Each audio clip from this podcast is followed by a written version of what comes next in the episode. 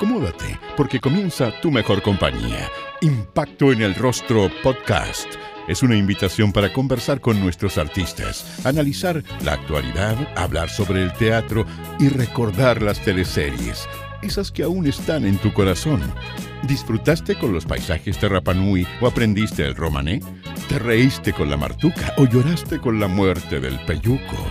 Si es así, entonces estás en el lugar indicado. Te invitamos a acompañar a Jorge Peña y sus invitados en Impacto en el Rostro, tu mejor compañía. Una de las figuras emblemáticas de nuestras teleseries nacionales es sin duda Mauricio Pesutich el actor de 72 años y oriundo de Punta Arenas, intérprete de la recordada Ángela Schmidt y del adorable Guaso Prudencio, es quien nos acompaña en este episodio. Antes de hablar de televisión, te contamos que Mauricio estará presente en la papeleta constituyente de las elecciones del 11 de abril por el Distrito 11. Los pilares fundamentales de tu campaña son, corrígeme si, si estoy equivocado, el ser humano como aspecto central, que los recursos naturales pertenezcan a los chilenos y la soberanía de la Constitución se aloje en la ciudadanía. ¿Cómo te enfrentas con estos pilares al distrito 11, en donde residen los grupos económicos dominantes? En e, ese distrito 11, sí, está bien, está algo de ese 1% de los más ricos de este país, pero no hay que equivocarse, el distrito 11 contempla, eh, yo creo que es un espejo, un espejo fiel de, la realidad chilena. Conviven en el mismo distrito las riquezas más grandes de este país y una alta pobreza. No olvidemos que está Peñalolén, la, la Reina, eh, hay eh, eh, barrios muy populares, y está Barnechea, al Cerro 18, por un, mero ejemplo bastante grueso. Así que no, no es tan así, no, estamos hablando del, del, país José Antonio, de, de ¿cómo se llama? Hermógenes Pérez de Arce. Estamos hablando de otro, del país que es Chile entero, que está reflejado en ese distrito. La gente se, tiende a equivocar y asociarlo solamente con tres comunas, Yacura, Barnechea y, y, Las Condes. No es así. Eh, aquí es un espejo de Chile eso, ese distrito. Mauricio, hace algunos días se conmemoró un nuevo 8M. En ese sentido, ¿cuáles son tus ideas o cuáles son tus propuestas para lograr la equidad de género? Uno tiene ideas generales y tiene ciertos puntos que yo quiero defender para la, para para la Carta Magna, para la Constitución, pero hay cosas que no domino. Yo estoy por, la libertad eh, sexual y, la libertad y una, agenda de género completa. No tengo ningún problema con ninguna de esas cosas. Pero no te podría yo en específico hablar que pienso esto, pienso lo más allá. Una de las demandas de las mujeres chilenas es el aborto libre. ¿Cuál es tu postura frente a eso? Esa misma. La mujer es dueña de su cuerpo y debería legislarse y estar en la Constitución debería ser, eh, el, derecho al aborto deberían tener todas las mujeres en Chile y en todo el mundo. No tengo ninguna duda sobre eso. Considerando que tu propuesta pone en el centro al ser humano, eh, ¿cuál es la cabida que le darías, por ejemplo, a los derechos de los animales, considerando eh, el nuevo concepto de familia hoy en día? Los, animales tienen, tanto derecho a, ser cuidados y tratados como si fueran, pues, son seres vivientes, así como los humanos no sé qué más puedo decir, tener la delicadeza y el cuidado con ellos. ¿Sabías que Los Títeres es conocida popularmente como la mejor teleserie chilena?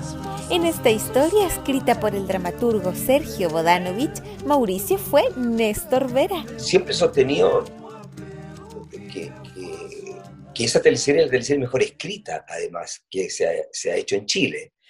Eh, hay que decir de paso, no tan de paso, sino que, el autor, Sergio Bobanovich, que fue profesor mío en la Universidad Católica, donde estudiaba teatro y cine yo, también tuve la suerte de tenerlo profesor, eh, él escribió solo, solo la teleserie, de pie, de pe a pa, completamente él, ¿no? como ahora que hay unos equipos de guionistas, uno hace la escaleta, uno escribe una escena, otro escribe No, él la escribió. Y tiene una particularidad. para mí siempre ha sido como una, como una, una obra de teatro con 90 capítulos porque los personajes están muy bien diseñados. Tú te enfrentas con un personaje que al leer el texto, tú puedes, eh, como si fuera una obra de teatro, tú puedes enfrentar al personaje y, y, tratar de desarrollarlo con muchos elementos que el dramaturgo puso en el papel, en el texto, cosa que no existe en la teleserie normalmente. La teleserie, si tú te fijas, y de hecho pasa cuando está grabando, el director dice, este texto mejor no lo digas tú, dilo tú. Son intercambiables Aquí en, esa teleserie, en los títeres, cada personaje tenía una psicología, tenía un modo de, pensar, tenía un modo de hablar, tenía muy particular. No eran transferibles los, los, textos de uno a otro. Eh, ¿Me explico? Y, entonces era muy agradable de hacer. Las escenas tenían desarrollo, eran, pequeños, eran pequeñas escenas de teatro. No como las teleseries hoy en día que duran cinco segundos. Hola, ¿cómo estáis? Chao. No, eh, tenían, tenían desarrollo, tenían clímax incluso las escenas.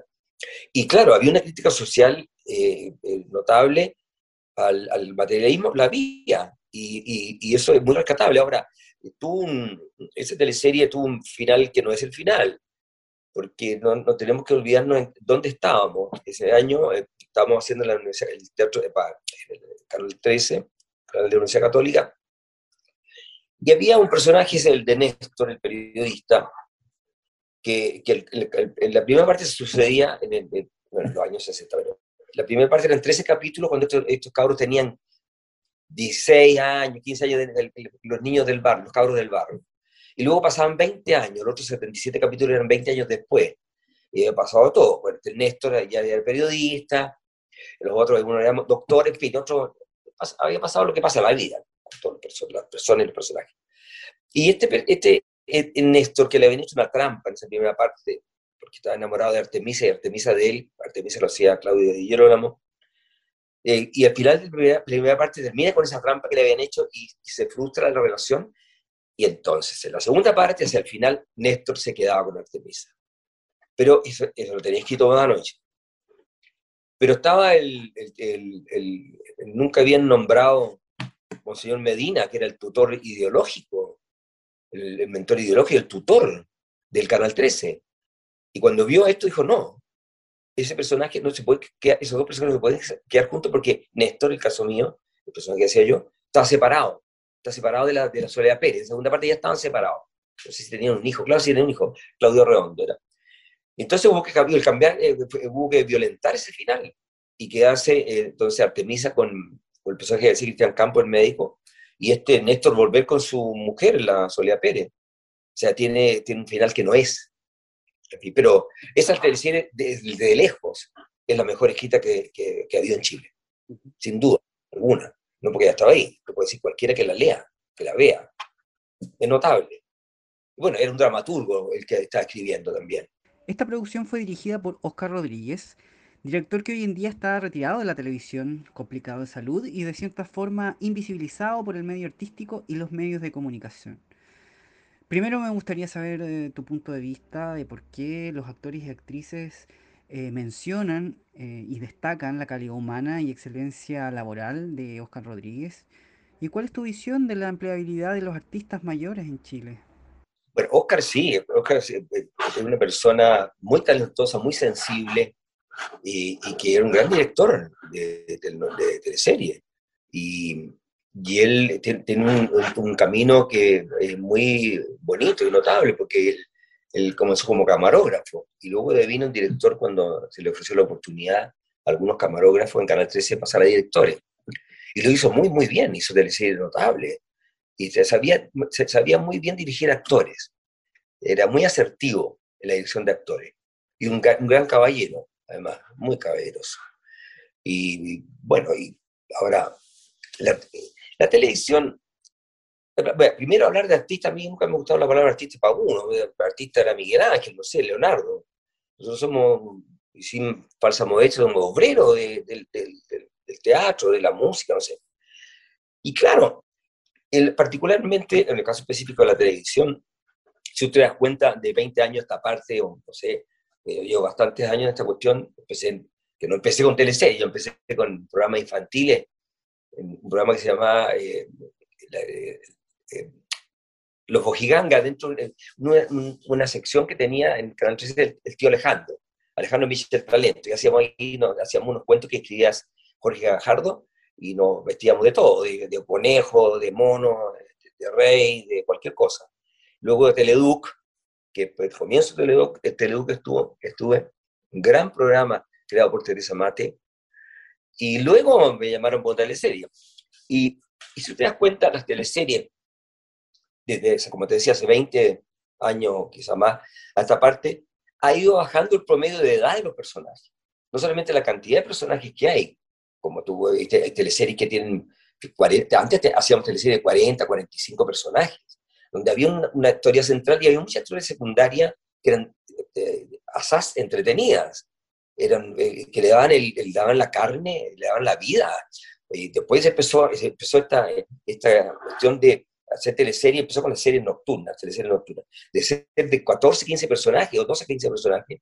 Entonces, naturalmente y obligadamente todos se tienen que cruzar con todo, tienen que estar todo el rato uno con, con otro, porque eh, son mundos que tienen que encontrarse, si no, no se puede desarrollar el cuento. Pero entonces ha ido bajando el promedio de edad de los personajes, cada vez menos personajes de edad. Y eso puede, debe ser plausible, porque, o sea, debe ser em, es atendible porque apuntan a la audiencia y todas las cosas que tú sabes, y que si los cabros arrastran a los mayores y, hay que enganchar a los niños, o los adolescentes, y etcétera, etcétera, etcétera. O sea, lo que el, campo laboral para los actores, las actrices, los actores en televisión, con la edad se reduce muchísimo, pero muchísimo, sin duda. Mauricio llega a TVN con trampas y caretas, interpretando al pintor Vittorio Briseño. ¿Fue este periodo el más fructífero de tu carrera en televisión? Eh, no, yo había hecho, bueno, el personaje, este personaje Néstor, para mí es que, el personaje mejor que me ha tocado hacer. Pero, claro, lo que pasa es que con trampa y careta, yo estuve, yo empezamos a telecir en, Canal 13, empecé yo con, ellos el año 80 y, eh, 80 y, fin del 81 grabando Alguien por quien vivir, yo hice Un ciego, una teleserie argentina adaptada acá en Chile que le terminó de reescribir aquí precisamente Oscar Rodríguez con, con Domingo Mijailovich, eh, que es Domingo Tessier, que era tío mío, que también era actor, falleció ya. Y ella de escribir aquí, esa fue la primera que hice. Y, y luego hice varias en, Canal 13 que fueron muy buenas. La Vía Nápoles, también de Bobanovich, estaba, bueno, yo no me acuerdo los nombres, varios de Moyagrao. Lo que pasa es que Trampa y Caretas tuvo una particularidad, que el, área canal, de, canal, de televisión nacional, que comenzó a, a, funcionar, digamos, a refuncionar el año 90 con una teleserie que no me acuerdo el nombre, yo no estaba. Y, no le fue bien, siempre el 13 ganaba. Pero con trampa y careta, ganó, ganamos ahí, se le ganó. Por primera vez después de mucho tiempo. El, 13 era siempre, iba a la segura, era chutear y abrazarse con, con las producciones del 13.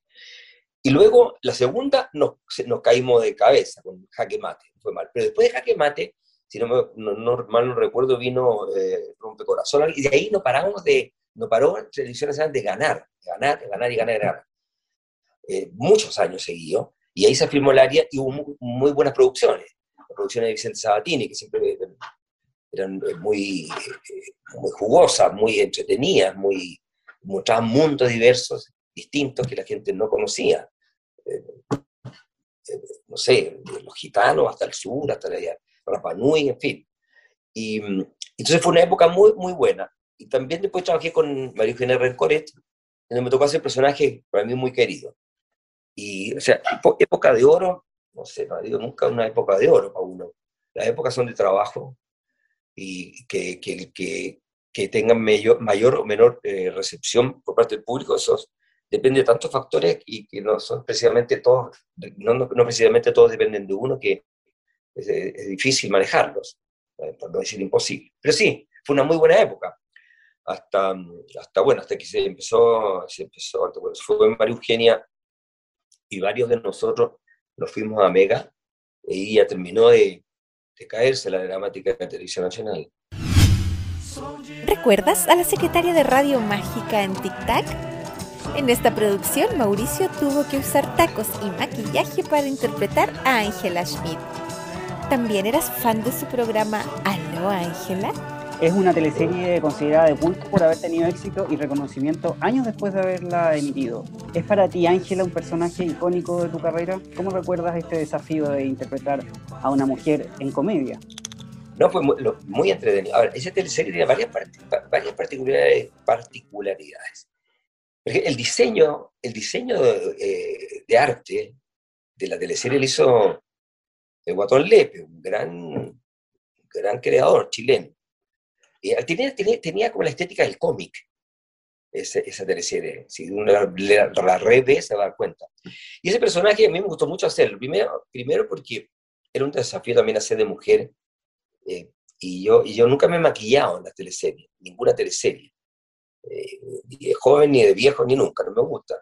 Bueno, en fin, está lo mismo eso, pero ahí me tuve que maquillar. Se me quedaban media hora o no sé cuánto maquillando de mujer y después me ponía la peluca y cuando me la sacaba era un chorro de agua yo transpiro mucho la cabeza. Y, y, fue muy entretenido porque lo, pasó una cosa curiosa, puso los, los zapatos con taco y me, tenía la impresión de que había caminado toda la vida con taco. Eh, caminaba perfectamente eso era cómodo, lo sentía cómodo. Y me gustó mucho hacerlo. No tengo idea cómo, por por qué este, este placer de hacerlo, algo femenino hay en todos nosotros, desde luego, habrá aflorado. Pero como era en comedia, yo le ponía, le ponía, le echaba harto carbón, pues bueno para inventarle cosas a los personajes. Eh, hay, los personajes, algunos personajes le llamo, le llamo personajes saco, saco, en el sentido que tú le puedes echar y echar cosas adentro, le puedes inventar, inventar otros que son un fierro, que no hay, no hay cómo ponerle nada, están, están diseñados como un fierro, no, aceptan casi la, la, creatividad del actor, es complicado eso de hacer. Pero me ha tocado, por suerte, me ofrecieron, me han dado papeles en que podido hacer eso, de inventar y ponerle mi cosecha. Eh, entonces, ese personaje de Angela Smith eh, me gustó mucho hacerlo, mucho. Me gustaba un programa que tenía, que se llamaba Aló Ángela, que llamaban, no sé, no me acuerdo bien, llamaban los, los, los radioescuchas. Y hacía así con el lápiz, en, el, en, la lámpara. Claro, claro, exacto, una lámpara con la mesa de pool, que está aquí como media y le pegaba Aló Ángela la gente se acuerda de mucho. Incluso me salen algunos con un personaje que yo había olvidado casi que había hecho. Pero Ángela Smith se acuerda mucho. No sé si porque era, era mujer o porque la teleserie tiene una cosa muy especial, muy atractiva. Prudencio, el eterno enamorado de la señorita Gustava, la hojita de lucero, fue el rol que interpretó en Aquelarre, un capataz de Laras de Fernando Guerra. Prudencio se debatió entre el amor de la profesora y de la Poncia, quien lo quería como padre para la Jorgita, la corazón de Copihue. Ese personaje, que se, no se llamaba Prudencio, se llamaba Adolfo, y yo le dije a María Eugenia Rencoreto, y pero eh, yo le, le cambió mucho los nombres de los personajes, a varios personajes que no me gustan y los cambio, y, y, a veces me aceptan, otras veces no. Pero yo dije, este personaje, ¿cómo se llama? Adolfo, y, y le propuse Prudencio, y bueno, dijo, bueno. Y ese personaje, el que más me ha gustado, más placer me ha provocado a mí hacer. Ese, el puede, lo puedo, podría hacerlo ahora mismo, es como lo, tuviera dentro. Eh, e, e, e, es un personaje muy bonito, pero, pero además tenía algo que, que eh, de alguna manera tenía servido, servido el desarrollo. ¿Por qué? Porque está en un triángulo el guaso lo pretendía, la, esta niña, la que sea la, el personaje Paola Olpato, la, con la cojita, la cojita que era como más pudiente, y la, y la Jimena Rivas, que estaba rimando con payas todo el día, que era como más, más popular. Lo pretendían, el guaso se, se, este, el Prudencio se hacía lindo entre las dos, y eso siempre funciona, un triángulo siempre va a funcionar. Entonces, eh, eh, eh, y funcionó, pues, y bueno, ahí tuve, para, para, para, ser franco, tuve que hacer lo mío para que me dejaran hacerlo así como lo hice, porque no querían. No sé, no querían porque que, que no, que tenía que ser un, no sé, un capataz, tenía que ser un, un, tipo más normal. Pero al final conseguí y lo hice así como lo hice, y el que más me ha gustado hacer. Uh -huh. Guasopillo ese, porque él me estaba dicho yo cosas. Y eh, era medio, inocente, harto inocente, pero ingenuo, no tenía un pelo. Y todo, toda esta, todas estas frases como el corazón de Copihue, eh, ojito lucero, ¿eso venía del guion o fue un aporte tuyo? No, todas esas cosas las invento yo. Con ni, todas esas, y to, todas esas cosas le pongo, le pongo yo a los personajes. En Amores de Mercado fue el papá del Peyuco, el marido de la morocha y el rival del Care Martillo, el chingao Solís. ¿Cómo es que un personaje con antivalores logró ser tan querido por el público? ¿Sientes que la soledad fue el mejor desenlace para este personaje? No sé si fue el mejor desenlace, en todo caso el desenlace que ese no era el que había en el libreto. Eh, el, el, chingado terminaba de otra manera. Había una escena, que es la final del chingado, en que en un estacionamiento subterráneo, en que lo citaban unos tipos a los cuales él le debía plata, lo agarraban, el chingado, le sacan la cresta y media, y terminaba, y recuerdo la última imagen que ponía el libretista, con el palito fósforo quebrado en la esquina, la esquina del estacionamiento en el piso. Yo le dije a, María Eugenia Rencoret, dije yo, no, esto sobre mi cadáver, el, el, chingado va a terminar así. Así me dijo, sí, pues le dije yo, yo te escribo la última escena. Y se la escribí con, con los planos, con todo. Le dije, dónde voy a hacer la central, cogí la música, voy por el mundo sin un rumbo, fijo, esa mexicana, en los planos, el, la cuchilla enterrada en el palo que quedaba con el, con el pañuelo negro, que se había muerto mi, gran amigo de la vida, Rodolfo Bravo, en noviembre del año 2001, van a cumplir 20 años este año, se había muerto y yo en ese momento empecé a usar el pañuelo negro en vez de colores. Los pañuelos eran míos, el pasapañuelo era mío, la camiseta era mía, yo llevaba cosas para los personajes. La, la, la era mía y la tengo aquí al lado, todavía la tengo. Y, y entonces dije yo, eh, no, pues hicimos la escena esa el que viene caminando por en el tren, y viene el tren, se hace un lado, y pasa el tren y no está. Como que se fue, se sube al tren, no se sabe. Eh, bueno, ese personaje, yo, yo pensé, en su momento, me recuerdo que le dije a un amigo en Magallanes, yo soy de Punta Arenas, a Chamaco Marín, gran amigo, también falleció. Eh, un invierno fui a Magallanes, siempre eh, voy a Magallanes al Hotel Río Rubens, que está cerca de Puerto Natales, entre Punta Arenas y Puerto Natales, a 70 kilómetros de Puerto Natales. Y yo me encerraba ahí en los inviernos, y el único pasajero, nadie va a alojar ahí, pasan, pasa gente conversando y cosas así, pero yo me quedaba ahí una semana, varios días, y, y, ahí hice el chingado. Ahí lo, lo, pensé, le di vuelta. Nada de lo que está escrito, nada de lo que decía el chingado estaba escrito en el papel. Nada ese fue, me dio un trabajo bastante eh, grande, porque escribía todos los días todos los textos. Y, bueno, hay cosas que yo sabía, ciertas, ciertas voces del COA, y otras que, que de un, de un, eh, de un eh, diccionario de COA carcelario prostibulario de Vicuña Cifuentes del año 1910, que yo conseguí, y había expresiones que estaban en desuso, que a mí me encantaban, como pasar para la cocina, te va a pasarte para la cocina y matar. O receta con humo, era condenado a muerte.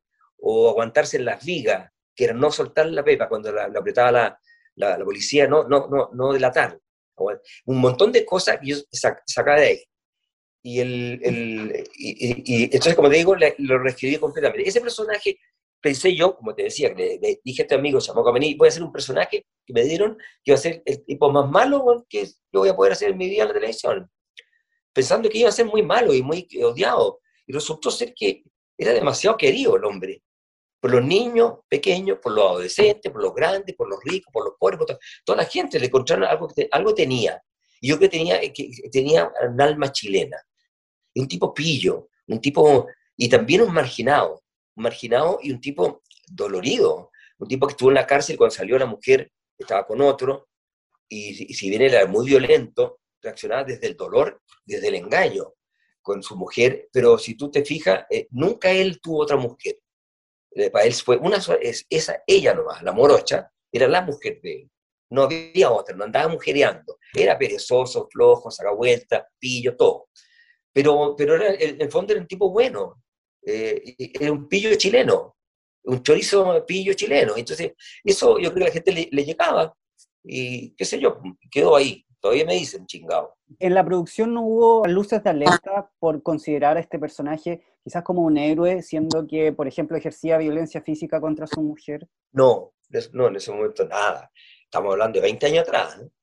Para que veas tú cómo cambian las cosas. Hoy día creo que hay escenas allí que hubieran saltado los fusibles de, de, la, de la, ¿cómo se llama? De las redes. Porque sí, pero, pero son las épocas y, y existe. Ahora, no, tampoco estaba puesto ahí para dar un ejemplo, ¿cierto? No es que estoy tratando de ejemplificar, así que trae una mujer cuando te engañan, no. Una reacción bastante machista, profundamente machista, muy chilena, muy, muy de América Latina, más que chilena. es la cultura hispana y la cultura católica también. Dicen que en los tiempos de gloria de Ángel Azul, él fue la estrella del burdel. Nos referimos a Recaredo y su personaje en pura sangre. Un homosexual que le ocultaba a su hija que era su padre biológico por vergüenza. Yo de los personajes nunca he hablado mucho, incluso tú sabes que yo no doy entrevistas. No, no, no me gusta, y, y menos hablar de los personajes. Pero bueno, estoy hablando contigo y ya me tiraste la lengua y me puse a hablar, pero pero ese personaje, un gay que me encantó mucho hacerlo, le cambié el nombre, tampoco se llama Recaredo, tiene otro nombre muy, muy común, yo le puse Recaredo. Me gustó mucho hacerlo porque también es un desafío hacer un gay después de hacer un choro. Desde pasar del chorizo al gay, eh, estaba bueno el brinco. Y, y como digo, fue muy entretenido también. Fue un desafío así como ser la Angela Smith, personaje mujer. ¿Cuál es tu visión en relación a la adopción homosexual? Y en relación a lo que tú dices de la adopción, yo creo que todo el mundo tiene todo el derecho a adoptar niños que puedan y quieran. Eh, no hay problema. Vamos con pecadores, Rigoletto. Un jorobado, siendo la televisión un culto a la perfección, ¿cómo te sentiste interpretando un personaje como este? Ese, ese jorobado, que fíjate que habíamos grabado una escena una escena en un cementerio. La primera escena que grabamos en la teleserie, la grabamos y era peinadito y todo. Y no sé quién, alguien estaba, enterrando, este iba a ver una... Y, y, y, yo dije, yo hablé con María Eugenia Corete y dije, ahí, María Eugenia no, no, no, no, es, no es el personaje. Pero ¿cómo? No, pues podemos repetir la escena. Y ahí inventé este chascón jorobado y hablaba así, una cosa. Y, y, también me encantó hacerlo. Y ese es un personaje que le metía de todo para adentro echaba de todo, porque era como, e-, era bien pillo también, pues. Ahí también pretendía a la, a la empleada de la casa, que era Paola. Sí, y hacía atardecer este jorobado. Eh, siempre he pensado que yo soy muy acalorado, el set pasó mucho calor. Entonces, eh, eh, me acuerdo que ahí me frustré mucho porque el director, el Víctor, no quiso y tenía razón también. Pero yo decía, este, como vivía en la cocina tenía mucho calor, y decía, mira, este compadre este, este personaje Rigoletto, como pasa tanto calor, pues yo transpiraba, además se notaba en escena, y una cuestión me secaba así. Entonces, de un momento entra a la cocina y saca los zapatos del freezer. Los saca del freezer los pone, que eran unos mocasines, unos, unos Beatles, de botas Beatles que, eran míos, todavía los tengo. Los saca del freezer. Y ese gallo hace que no, que no, hay nuevo caso. Y yo encontré que era coherente con el personaje. Entonces, ese tipo de casos le he inventado a los, a los personajes, muchas, muchísimas. Y lo que más me gusta, esos son los personajes sacos que te hablaba antes. Hay otro personaje que tú no le puedes meter nada. Ese personaje, por ejemplo, de Pituca sin Luca, personaje que no tenía ni pie ni cabeza, que nunca se supo por qué, qué es lo que había hecho. Y estaba maldito por todo y nunca supo, yo, yo alegaba con los guionistas, con la directora, ¿qué, qué, es lo que hizo? Inventémosle algo. Era ludópata, algo. ¿Por qué? Aparece, no sé, después, luego por, exigencia de la trama, aparecía como el capítulo 30 para que en el intertanto se enamorara a Pablo Pato de Wolf, está bien, pero, este, de, dónde viene? ¿Cuál, ¿Qué es lo que hizo mal? Lo que había jodido a la familia, no sé qué, perdió toda la plata, pero ¿qué hizo? No se sabe. Bueno, esos personajes así, no hay cómo, no hay cómo atacarlo, no hay cómo meterle nada. El laberinto de Alicia, Mauricio, ahí interpretaste a Vladimir Navarenko, un pederasta. ¿Cómo enfrentaste a interpretar un personaje con tan pocos aspectos para empatizar? Fuimos testigos hace muy poco del caso Tomás Bravo, también de las irregularidades del Sename. Hay que endurecer las penas hacia los delitos en contra de los niños. ¿Y es Chile un país que cuide a sus infantes? Matemos los piojos de a uno. Navarenco, no, Navarenco me entretuvo muchísimo, porque claro, puede ponerse el papel de alguien que eh, eh, es un psicópata. Y siempre ese personaje o un actor son atractivos. Porque los personajes menos atractivos son los personajes buenos, los galanes, que siempre son buenos, esos son, nosotros son poco atractivos, para uno son también bastante difíciles de, de, hacer, porque no hay, bueno. Pero el Navarenco, eh, como estaba siempre en un set, preso este hombre, y tenía esta relación que era, para, bueno, era una copia, de luego en el guion, de, del, del, Silencio de los Inocentes, con Anthony Hopkins haciendo el Aníbal Lecter. Eso está copiado al pata. Eh, traté de separarme un poco, pero no había mucho como separarse de eso, porque era eso. Y fue entretenido, el tipo nunca, como no, se lo veía en acción, no había cosas así, sino que se, se hablaba de cosas que eventualmente había hecho o pretendía. Tampoco me, me complejizó mucho. Eh, lo del Sename, no, es una vergüenza. Este, este país, no, eh, eh, este país es de, no sé cómo decir, de una insensibilidad extrema. No solamente con los niños, con los viejos. Aquí le importa un carajo a la gente, al país, como país. No está garantizado ni la, ni la infancia digna, ni la vejez digna. Esos niños del Sename van a ir a, sufrir. O habría que reformar de raíz todo eso.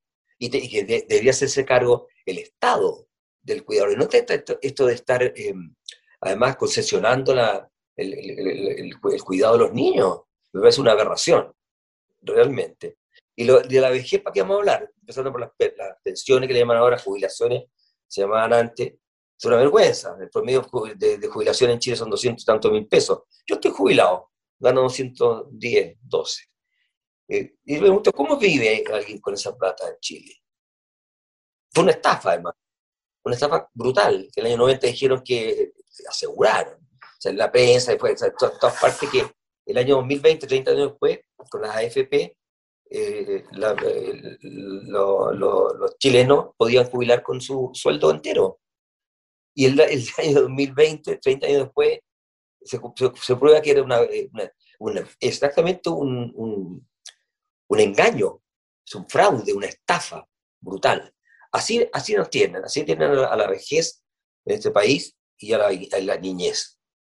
No, no somos cuidadosos de lo que, del, ni el futuro ni el pasado. El futuro son los niños y el pasado, que son los que hicieron la riqueza, la poca o mucha o mediana que tiene este país, le hicieron esos viejos. Se que trabajaron toda su vida. ¿Sientes que el laberinto de Alicia cumplió con, con mostrar esta realidad? ¿Sientes que le faltó a la teleserie? Mira, no, no, no, recuerdo así mucho en detalle, pero creo que sí se mostró lo que se mostró, una realidad. Eso fue bueno. Sí. Hay gente que, que no, ve, no ve las catedrales delante de los ojos a veces. Mauricio, entre el 2005 y el 2008 estuviste en varias producciones seguidas, en elencos del primer y del segundo semestre, Versus, Cómplices, Floribella, Corazón de María, Amor por Accidente, Vida Alegre, no tuviste descanso. Eh, ¿Qué pasó ahí, Mauricio? ¿Tú pediste estar en todas estas producciones? ¿Te llamaron? Porque antes generalmente era, estabas en una al año. Estaba como en el grupo de Vicente Sabatini. Y entonces cuando estaba haciendo, y, pero entonces María Eugenia me llamó para hacer eh, una, una, que se llama Juegos de Fuego.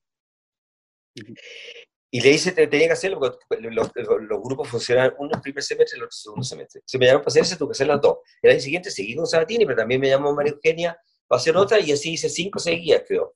Pero después ya tenía que hacerlo, el, el sur, ya la fiera tenía que hacerla, como sexta eh, seguía y yo dije, no, que no, que ya estaba bueno. Y, y estaba, estuvo a punto de hacerlo, pero me salvó alguien de allá dentro del canal. No, déjenlo descansar, dijo y ya. Y, no, y ahí me quedé con el grupo de María Eugenia hasta siempre, hasta que nos fuimos para para Megavisión, Omega. Sí, hice muchas. Bueno, he hecho 44 ya. ¿Cómo evalúas tu paso por Mega? Primero que nada, e, era trabajo. Que hoy, hoy por hoy ya una cosa más compleja que eh, complejísimo hoy en día tener trabajo de ese tipo. Fue un trabajo, bueno, fue parecido a los otros canales y solo resentí un poco, quizás los personajes que me tocaron no, no, no implicaban un, desafío mayor para uno como actor, que es lo que más eh, eh, uno resiente. Porque si bien ya está bien, puedes decir, que te están pagando, ¿qué te importa? Sí, está bien, pero uno quiere eh, necesita desafío, eh, necesita eh, forzarse para, para, buscar, para encontrar personajes, buscar y encontrar personajes más complejos. Y eso no me pasó en, esta, pasada por Mega, no los tuve, no así en Televisión Nacional y, en Canal 13, ahí sí. Vuelves a trabajar con Christian Mason en Río Oscuro y La Torre de Mabel, que todavía no se estrena. ¿Cómo fue volver a Canal 13 y qué sientes con después de tantos años de haber trabajado bajo eh, la mano de María Eugenia Rencoret? Bueno, es, como fue siempre antiguamente, que yo siempre decía que los actores somos como albañiles, ¿no? se va a construir un edificio y te, llaman, termina el edificio, te llevan para la casa hasta que se construya otro y a ver si te llaman para esa construcción. Bueno, se ocurrió eso.